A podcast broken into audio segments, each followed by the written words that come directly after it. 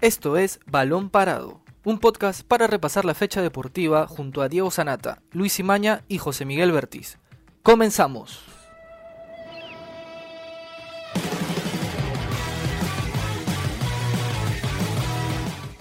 Hola, ¿qué tal amigos? Bienvenidos a una nueva edición de Balón Parado desde casa. Mi nombre es Octavio Romero. Yo soy José Miguel Bertiz. Yo soy Luis Imaña. El día de hoy vamos a hablar sobre Gianluca Lapadula y los trámites que estaría haciendo para conseguir la nacionalidad peruana y más adelante ser convocado a la selección peruana. Y también vamos a dejarle una pregunta a todos los oyentes del programa Balón Parado, el cual es la siguiente. ¿Gianluca Lapadula será bien recibido por los compañeros de la selección peruana? ¿Cómo están chicos? ¿Cómo está José Miguel? ¿Cómo estás Octavio? ¿Qué tal Luis, este, José Miguel? Este, y bueno, hoy vamos a, meternos de lleno a este, este polémico tema, ¿no? Ya que Gianluca Lapadula al parecer había, habría este, iniciado con los trámites de, la obtención de su DNI peruano, luego de realizar esta gestión y obtener su pasaporte eh, peruano, obviamente, este, ya estaría eh, dentro del grupo de convocados por Ricardo Gareca, ¿no?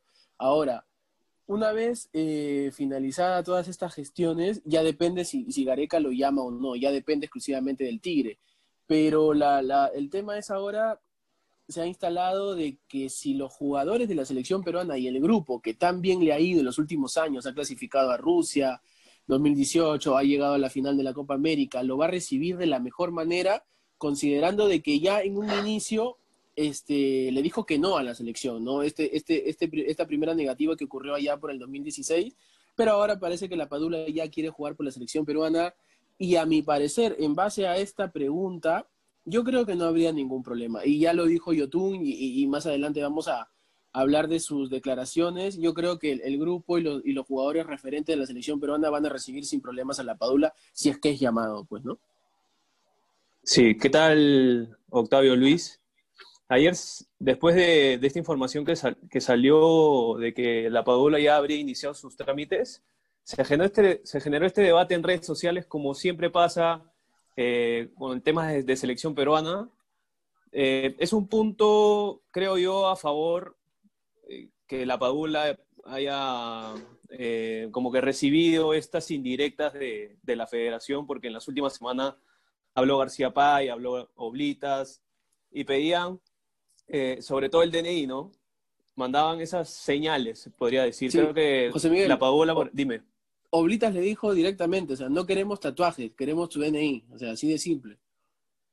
Entonces, como que atrapó esas señales y creo yo que es una es un punto a favor que la Paula se haya mostrado, porque si en su, momento él le dijo no a la selección, era, bueno, él le explicó que era porque estaba jugando los playoffs con el Pescara, luego va al Milan y tiene la oportunidad de ir a la selección de Italia, donde juega un partido y, en un amistoso y anota un hat trick, no recuerdo con el rival, pero después no lo vuelven a llamar.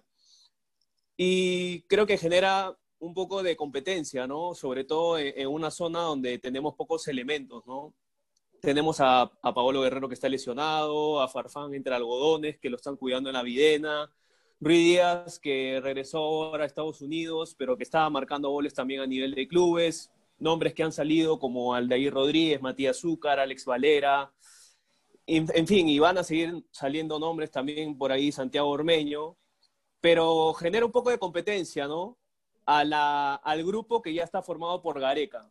Yo particularmente, yo no creo que parta el grupo. Se habla mucho de que podría romper el grupo, pero Gareca la tiene clarísimo. Gareca en su momento dijo, eh, el, que, el DT que sabe de fútbol y que sale sabe de grupos, va, los resultados van se van a ir dando, ¿no? Yo creo que Gareca formó el grupo y la selección no es una, ¿cómo podría decir? Es un club donde separas tu, tu sitio y ya tienes tu cupo asegurado, ¿no? Es, competencia y, es una constante competencia. Ahora, si en el momento, ¿no? De que la Padula recibe este llamado y Guerrero, Ruiz Díaz, Farfán están en su buen momento, ahí podríamos entrar de que si la Padula podría ser convocado o no. Pero ahorita traigo un poco el pensamiento de Areca. Si mis jugadores o los que están convocados habitualmente tienen continuidad en sus clubes, ahí sí va a generar un poco más de competencia para la Padula, pero hay que tener en cuenta que la Padula juega en una de las cinco grandes ligas de Europa ¿no? y del mundo.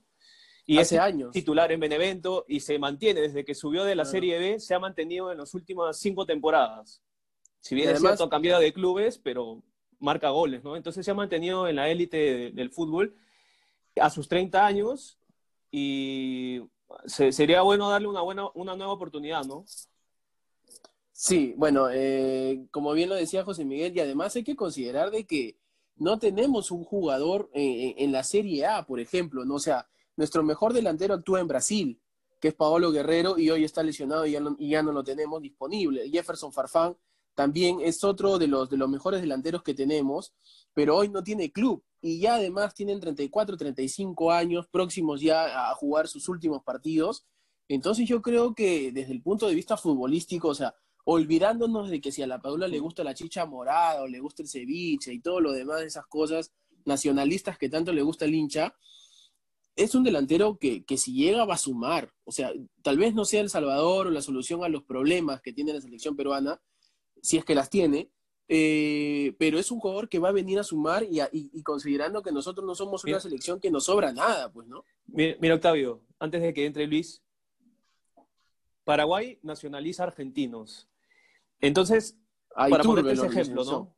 Y hay varios ahorita, contra Perú jugaron tres o dos argentinos. A ver, todo- todos se han quedado con la negativa de la Padula en su momento. Eso es lo que trae ahora después de cuatro años y la gente, los hinchas están Y- hablando y- sobre y- ese y Que tema. prefirió, y que prefirió Italia primero, ¿no? Que su primera opción fuera Italia y ahora recién ya opte por Perú. Todos se han quedado con eso, pero no yo, no lo, yo no lo veo particularmente desde mi, desde mi punto de vista de que la Padula llegue y, y parte del grupo, ¿no? Ahí sí, eso no, yo no creo. Y justo lo comentaba eh, Octavio, Yotun ya habló hoy día, ¿no? Entonces, si él quiere jugar en la selección, va a ser bienvenido y van a tratar de que se sienta a gusto en el grupo. Eso es, ¿no? Que el, el grupo ya está formado y que vienen más elementos y darle la bienvenida al equipo. Yo, yo la verdad no creo que la Padula eh, parta del grupo, la verdad. Yo creo que si Oblitas no quisiera que la Padula esté en la selección, en ningún momento hubiera dicho quiero ver el DNI.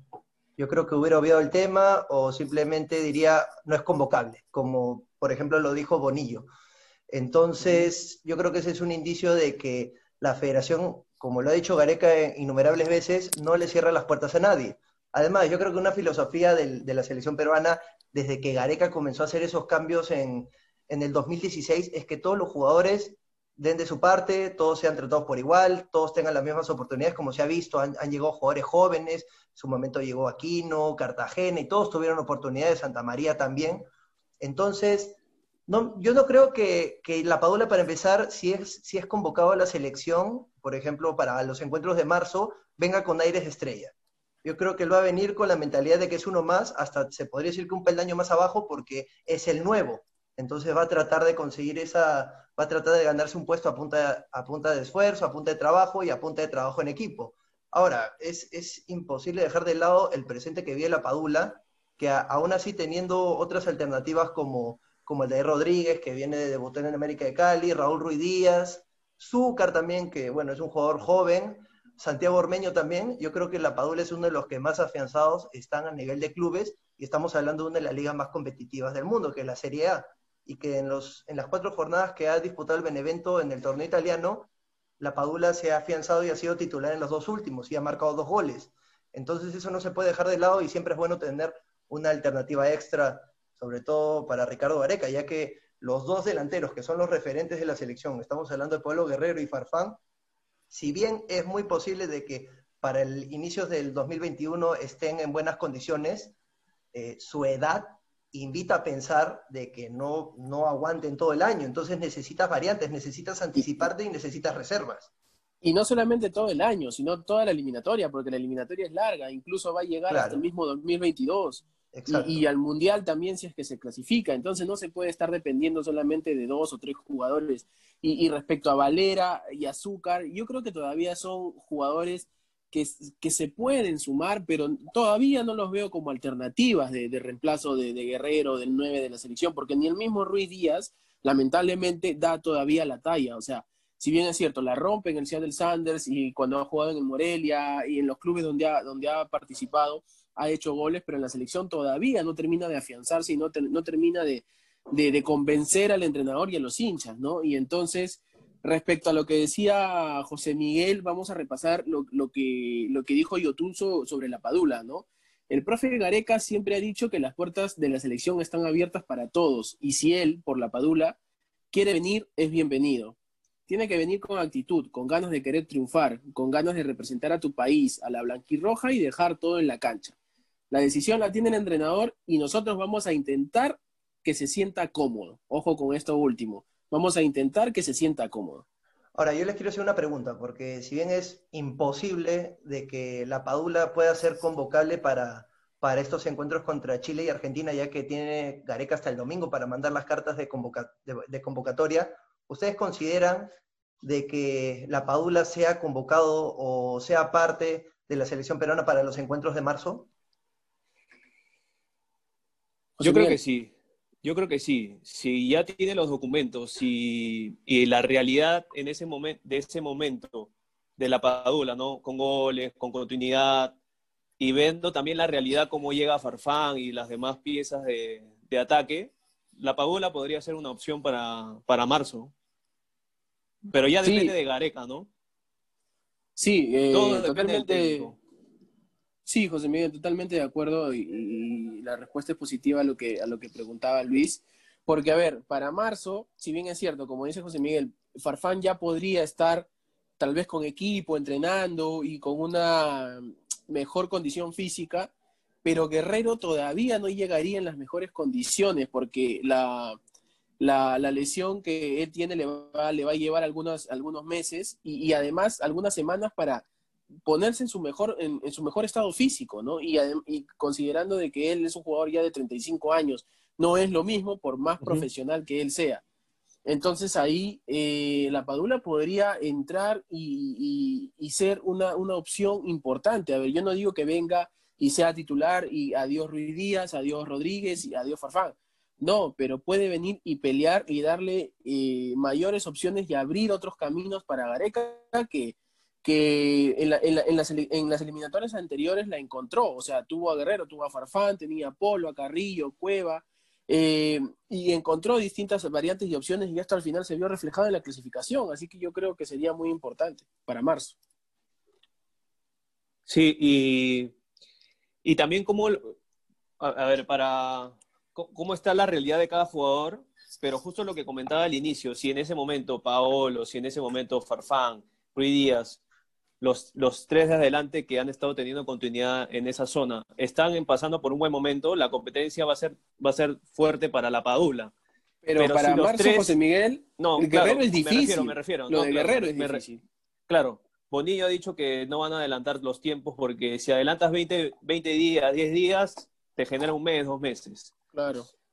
Pero si en ese momento no están, no están teniendo continuidad y la Padula pasa por un momento y es convocable, o sea, tiene todos los trámites, y yo creo que va a ser una pieza fundamental arriba, ¿no? A, pesar de que ya tiene 30 años. Y, pero igual está compitiendo en, la Serie A, así que también hay que ver cómo llega en ese momento. Por ahí Santiago Ormeño, que ya apareció también. Así es. Ahora, si bien la Padula estaría peleando bueno, estaría haciendo, luchando por sus trámites para ser convocable en la selección peruana. Tenemos otro jugador que ha sido anteriormente considerado por Gareca en la nómina en anteriores encuentros, que pasa por un alentador momento a nivel de clubes. Estoy hablando de Cristian Benavente, quien debutó en su debut, solo necesitó 20 minutos, me parece, en el Antwerp de la Liga Belga para anotar y en el último encuentro de la Europa League con el Ludo Goretz también arrancó de titular y jugó, me parece, 58 minutos, 60 minutos. Sí, y, hablando de ese partido que acabas de, nombrar por la Europa League, tuvo incluso una chance clarita de, marcar.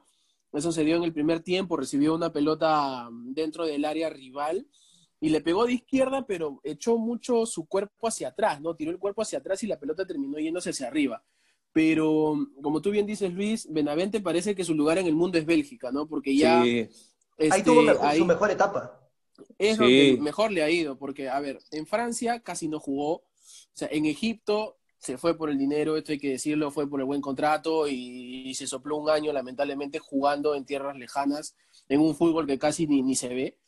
Y, y, ahora en Bélgica otra vez en este club ya eh, puede ser considerado y como digo, dentro de las variantes que hay, con un Cueva que todavía no, no recupera el nivel, con, con Edison Flores lesionado y que seguramente, bueno, ya está recuperado, pero pueden haber otros jugadores que puedan pasar por estos problemas Benavente vuelve a ser opción y yo creo que es positivo porque hay que sumar a la selección peruana, no le sobra nada y cualquier jugador que compita en Europa, por más que sea Bélgica, una liga de segundo nivel, es una opción importante, aunque tal vez Benavente todavía no haya convencido del todo en su rendimiento cada vez que jugó con Perú, y esto hay que decirlo también. Justo hablaba Octavio de que Bélgica es su lugar en el mundo, ¿no? Y efectivamente, los, números lo dicen. Cuando se va a mediados, cuando se va a mediados de, del 2018 a, Egipto, este, Benavente jugó tres partidos, 90 minutos. Y en el Nantes no completó 90 minutos. Solamente un, sí, tres partidos completó, perdón. Eh, en el Pirámides y en el, y en el Nantes no completó partido, 90 minutos. O sea, estamos hablando de que en el último año y medio, solamente, Benavente solamente a nivel de clubes jugó de titular perdón, completó 90 minutos, tres partidos, ¿no? Y en Bélgica era titular indiscutible, terminó una, un año con, dos años consecutivos con nueve goles. Y bueno, Bélgica, ojalá que en el Sporting Charleroi. En el Charleroi, exacto, en el Charleroi.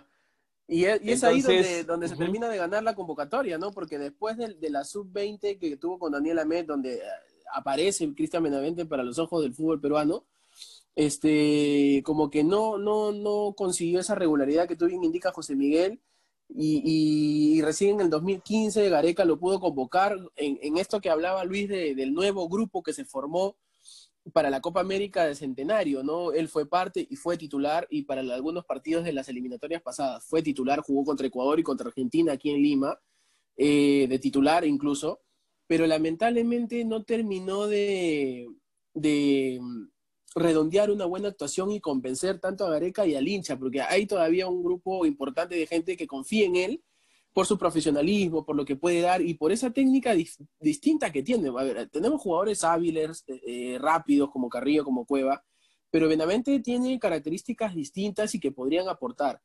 Pero el tema es que todavía no ha tenido ese gran partido oficial, porque creo que con Costa Rica en un amistoso jugó muy bien, pero ese partido oficial importante todavía no lo ha tenido y eso por lo menos para mí no me, no me termina de convencer, aunque reconozco que es una buena opción para la selección peruana, eso sin duda. Ahora, el, último partido que yo me acuerde donde Benavente brilló eh, fue en el de las eliminatorias Brasil 2014 contra Argentina. Pero claro, no, oficial, no fue una Claro, exacto, pero no fue una consolidación magnífica que tú digas, ya, este es un jugador que ahora sí puede ser titular en la selección. Ahora, yo considero que no, no hay que matarlo, no hay que, no hay que ser tan, tan críticos con Benavente, ya que estamos hablando... A ver, en el caso de Carrillo, por ejemplo, ¿cuántos, ¿cuántos fanáticos eh, lo criticaban duramente a Carrillo por a veces la manera en cómo jugaba o también por el hecho el simple hecho de haber ido a, un club árabe como el Al Hilal hasta que, a ver, por ejemplo, en las eliminatorias, en, el Mundial, la rompió. Y últimamente, en los dos encuentros contra Paraguay y Brasil, se encargó de meter los goles, se encargó de generar un montón de situaciones de peligro en, la, ofensiva, en la ofensiva peruana y se bailó a la defensa de Brasil. Entonces, pero Luis, dime. Con, con, Carrillo el tema fue que cuando empezó en la selección fallaba goles, incluso se falló un gol muy importante contra Colombia. Pero era criticado. Aquel, Exacto, era criticado, pero eh, por el tema de los goles, no por su rendimiento, porque, a ver, Luis, por, por la derecha, Carrillo siempre ha sido ese jugador que hacía desequilibrio, y en la eliminatoria pasada, casi siempre, o sea, casi siempre yo le he recordado buenos partidos, y es uno de los jugadores más desequilibrantes después de Farfán, Guerrero, Cueva, tal vez Carrillo es el mejor o uno de los mejores eh, en, en opciones de ataque, así que yo creo que ahí sí me parece que hay una diferencia, porque, a ver, lo de Carrillo ya pasa mal por, gustos eh, de la gente, pero eh, como tú dices, números y goles tiene, en cambio Benavente no, no, los tiene. Pero números y goles tiene a nivel de selección, pero ¿en qué momento los ha conseguido? En estos últimos años. Y en el Mundial también. pero por eso, pero después de cuántos años de estar conformando la selección. Entonces, yo creo que eso también es producto a la confianza que se le dio al jugador de seguir incluyéndole en la lista de la selección. Entonces, yo creo que eso también se puede hacer con Benavente, porque así como decíamos de que la Padula es una opción, es una alternativa que también se debería tener en cuenta, yo creo que Benavente también. Sobre todo si, por ejemplo, Edison Flores, su presencia en los partidos contra Chile y Argentina es, está en duda debido a la cuarentena en Washington. Y de ahí a quién más tienes? Tienes a Cueva, tienes a Peña, tienes a Carrillo, pero, pero necesito, bueno, a mi parecer Canchita todavía no se consolida de la manera que uno espera en la selección. Entonces necesitas más variantes. Canchita ha sido usado en casi todo el medio campo. Y a mí me gustó el partido que eh, a mí me gustó el partido que hizo con Brasil, ¿no? Pero sí es llevarlo de a poco y ahora es recuperar a Benavente, ¿no? Primero que se consolide su club y que vuelva a ese, a Benavente que, que la rompió en ese año y medio con el Charleroi entre el 2017, finales del 2010, más o menos en ese 16, 2016, entre el 2016 y 2018, ¿no? Que se empezó a consolidar en, en Bélgica. Antes, y empezó a anotar goles. Pues, ¿no? Claro.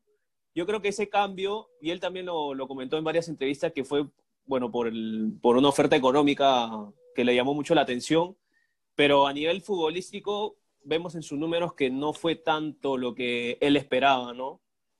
Él esperaba más o menos ser titular y anotar muchos goles, pero entre pirámides y Nantes se perdió Benavente. Así es. Entonces, bueno, en los próximos días ahora vamos a estar a la expectativa sobre cuál va a ser la situación tanto de Luca Lapadula con sus trámites de nacionalización y la posibilidad de que Cristian Benavente pueda ser convocado para los encuentros contra Chile y Argentina, de acuerdo a que también le vaya a nivel de clubes, ya que quedan algunas semanas antes de que los jugadores se tengan que incorporar a la concentración de la bicolor. Mira, mira eh, Luis, y antes para ir cerrando, eh, Benavente estuvo en esta derrota de Perú en el último amistoso en el, 16 de noviembre del 2019. O sea, estuvo convocado hasta antes del, parón de todo lo que pasó con la pandemia del coronavirus. Benavente estuvo en, la en el último llamado de amistoso, ¿no? Del 2019. Contra Uruguay, contra Uruguay me parece. Eh, jugó contra Colombia, que perdimos 1 a 0 en Estados Unidos. Ok, ok. Claro, Entonces, pero, sí, no ha tenido la misma consistencia o no, no ha tenido la misma cantidad de llamados que Carrillo, por ejemplo, o que otros jugadores. No, claro, pero me refiero a que si por ahí lo, lo, tiene en cuenta, o sea, Gareca lo tiene, ¿no? Él necesita la continuidad. Con continuidad, exacto, con continuidad Gareca lo va a llamar, eso sí. Claro, entonces estas semanas también van a ser importantes para, para definirlo, aunque Ahora, yo creo que, yo creo que se podrían arriesgar ya que tiene hasta el domingo para entregar la carta, entonces yo creo que podrían mandársela y, esperar cómo le va a nivel de clubes en la Liga Belga. Ahora, yo, yo, yo, yo, yo, yo este, Luis, es mi opinión, pero yo, yo creo que Gareca va a esperar que agarre continuidad en su club para poder llamarlo a la selección. O sea, yo veo a Benavente ahorita, si es que lo va a convocar, si está jugando de titular en su club, para marzo, pero ahorita yo no creo que lo arriesgue. De acuerdo. Ok, está bien, sí. Bueno, al final como como todo en la selección, la, decisión definitiva la toma Ricardo Gareca. Así que hay que, confiar, hay que confiar nuevamente en él, ya que nos ha sido importante para llevarnos al Mundial y para conseguir el subcampeonato de la Copa Libertadores. Así que estaremos a la expectativa de lo que sucederá en los próximos días, sobre todo con la selección peruana. Bueno amigos, esto fue todo por hoy, una nueva edición de Balón Parado desde casa. Mi nombre es Luis Imaña. Yo soy José Miguel Bertis. Y yo soy Octavio Romero y el día lunes nos encontramos en una nueva edición. Permiso. Hasta aquí llegó Balón Parado, un podcast de la República. Escucha un nuevo episodio todos los lunes, miércoles y viernes. Para más información visita larepublica.pe slash podcast. También estamos en Spotify, Evox, Google Podcast y Apple Podcast. Suscríbete para no perderte ningún episodio. Sigue escuchando La República Podcast.